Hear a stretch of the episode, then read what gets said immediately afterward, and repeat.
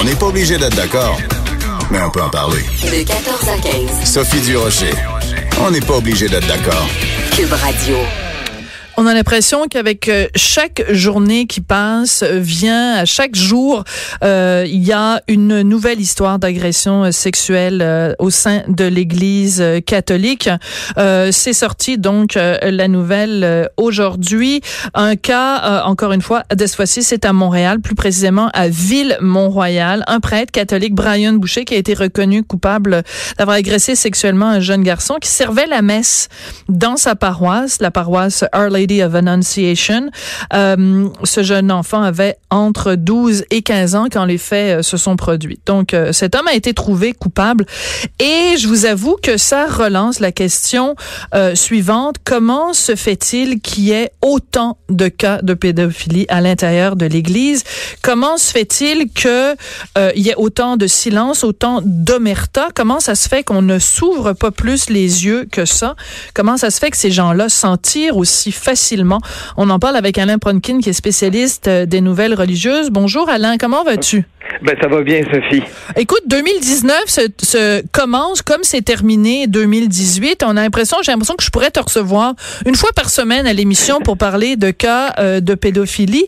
Euh, écoute, dans ce cas-ci, le, prêtre a été tout de suite suspendu quand le diocèse a été infirmé des faits, mais en même temps, quand on regarde son trajet à cet homme-là, il a été souvent changé de paroisse. Est-ce que ça veut dire que possiblement, euh, quand c'était découvert dans une paroisse qu'il y avait des actions euh, bizarres, euh, répréhensibles, qu'on faisait juste le transférer d'un endroit à l'autre, est-ce que c'est une possibilité que ce soit arrivé? Ben, c'est une.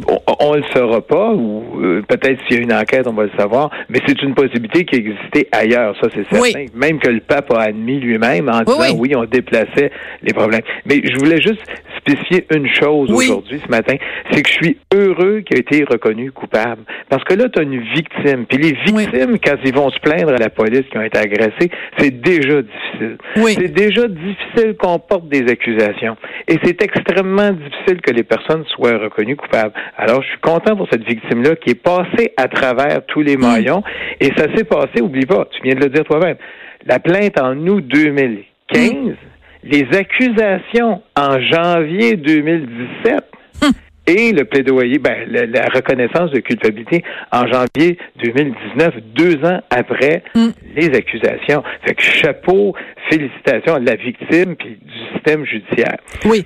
Et, et aussi, et il faut le spécifier, excuse-moi Alain de, de t'interrompre, c'est pas très poli, mais je vais le faire quand même, c'est qu'il y a d'autres, c'est euh, que ce, ce monsieur-là, Brian Boucher, il y a d'autres cas aussi, il y a deux autres cas, il va devoir euh, avoir euh, un procès pour deux autres jeunes hommes là, qui l'auraient qui l'auraient également agressé. Et c'est pas quelqu'un qui plaide coupable. Il dénonce, il, conteste.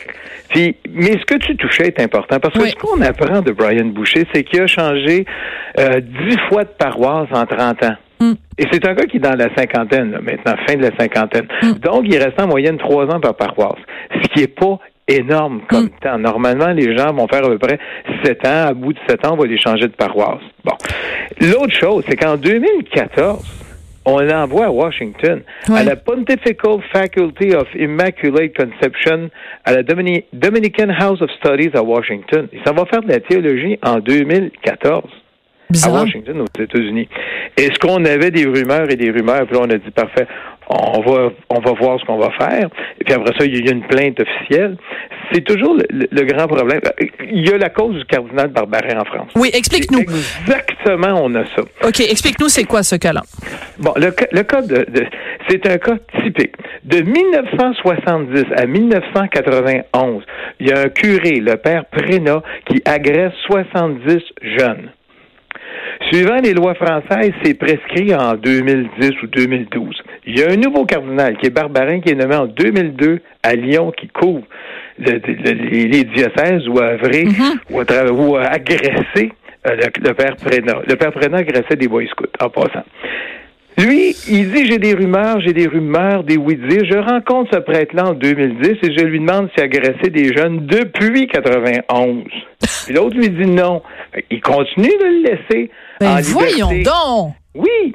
Et là, il subit son procès depuis trois jours. Ça va se terminer demain. Et là, la police, c'est pour ça que je dis la victime, chapeau dans le cas de Brian Boucher, Les victimes sont allées à la police, ils sont fait dire par les policiers, c'est prescrit. Le cardinal Barbarin a même dit dans une assemblée d'évêques, grâce à Dieu, c'est prescrit. Grâce à Dieu. Écoute, ça me fait vomir quand j'entends ça, Alain. Ça me fait vomir.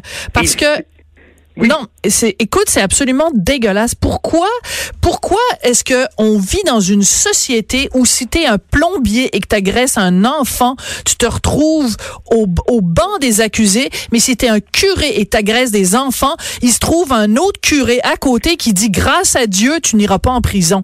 Je trouve ça ça me fait vomir Alain. Et, là, en France, on se demandait, parce que là, ce délai de prescription-là a été aboli en France depuis, là. On s'entend, là. Ça n'existe plus, la prescription. Mais ça existait à cette époque-là. Et là, il y en a qui se demandent, est-ce qu'ils faisaient exprès pour dire, ah, ben, c'était des rumeurs, on n'a pas, si on en puis on ne sait pas trop. Mais juste pour donner une idée, le père, le, le, le, cardinal Barbaret a dit, ce dossier-là, quand j'ai eu la plainte officielle d'une victime, je l'ai envoyé à Rome.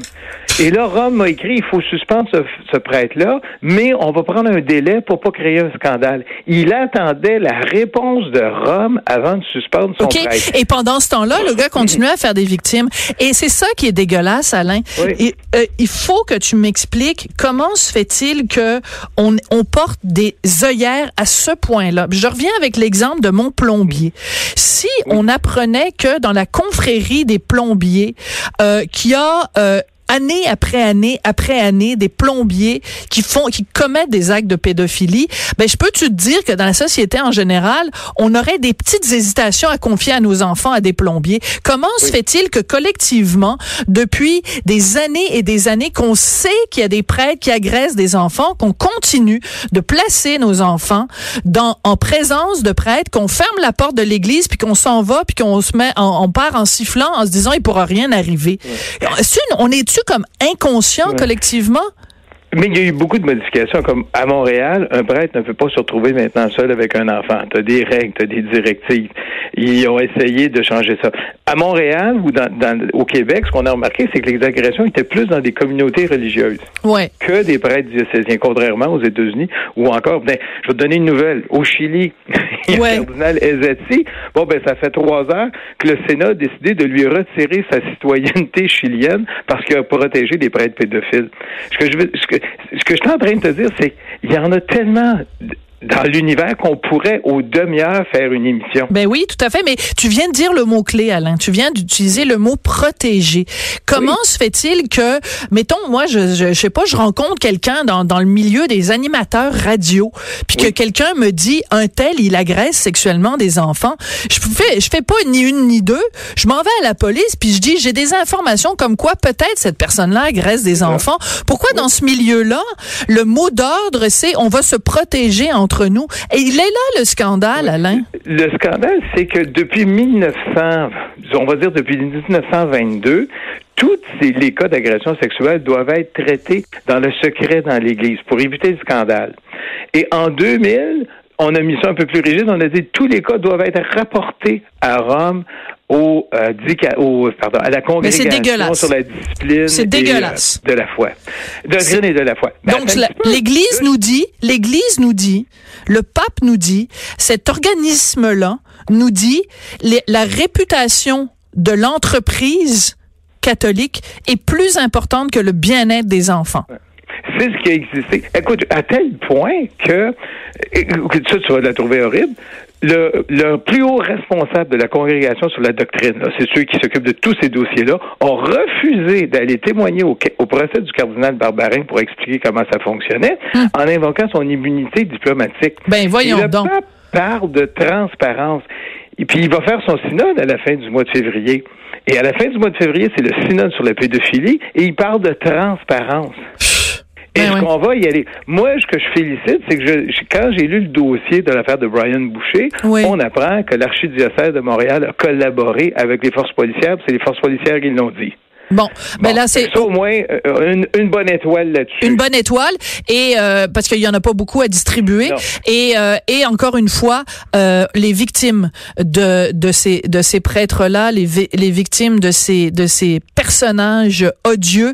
Euh, on vous lève notre chapeau, on salue votre courage, on vous encourage à dénoncer et on vous on vous offre toute la compassion et toute la bienveillance euh, possible parce que l'omerta ça suffit et il est temps de, de, de lever le voile sur les agissements dégueulasses de l'organisation catholique. Mais Alain, merci beaucoup, c'est tout le temps qu'on a. Et puis ben écoute, je, je, te dis rendez-vous dans une demi-heure. Il va sûrement y avoir d'ici d'ici la fin de l'émission, il va peut-être sûrement y avoir un autre cas de prêtre qui a agressé des enfants. Et c'est rien. Je t'ai même pas parlé de l'île de Guam. Je t'ai pas parlé de. Il y en a tellement, tellement. Sophie, tu serais, ben, côté déjà découragée. Ben oui, je suis découragée puis dégoûtée. Fait que je vois pas comment je pourrais l'être encore plus. Mais encore une fois, une pensée pour euh, une pensée pour, les, victimes. Merci beaucoup, Alain. Merci. Bonne journée. Sophie. Alain Pronkin, donc qui est spécialiste des nouvelles religieuses. Surtout, ne bougez pas. Ne touchez pas à votre piton, ne changez pas de poste. Après la pause, je vais parler avec mon ami Yves Thériault, dont le beau-père est décédé hier. Il est mort dans la dignité, le journaliste Guy Roy, après la pause.